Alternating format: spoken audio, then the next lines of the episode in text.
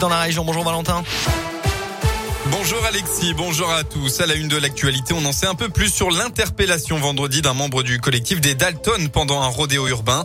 D'après le parquet, l'individu est âgé de 19 ans et a été arrêté vers 18h30 dans le 8e arrondissement de Lyon alors qu'il venait d'effectuer ce rodéo en centre-ville. Actuellement en détention provisoire, il sera déféré aujourd'hui au parquet de Lyon dans le cadre d'une procédure de comparution immédiate.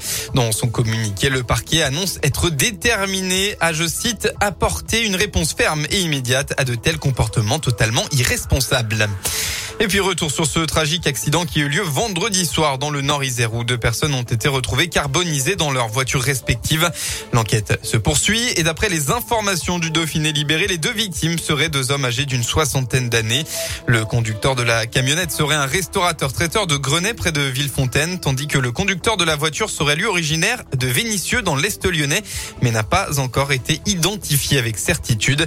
Le parquet de Vienne a de son côté ordonné des autopsies.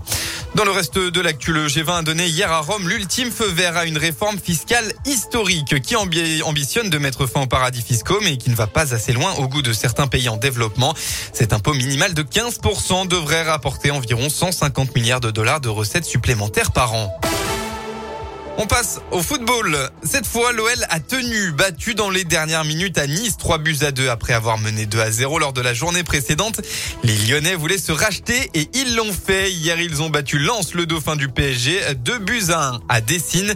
But de Karl Toko et Cambi et de Oussem Aouar.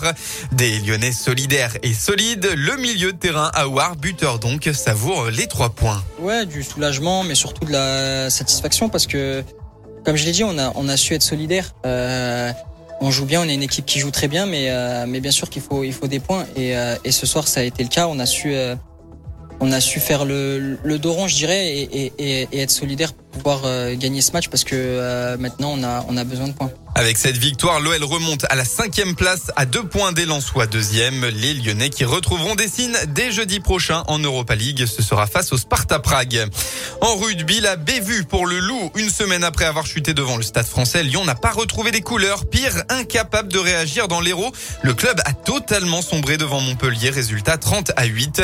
Après, euh, avec carton, euh, quatre cartons jaunes, les hommes de Pierre Mignoni ont été aussi maladroits qu'indisciplinés et pointent désormais à la quatrième place à euh, un point euh, du podium.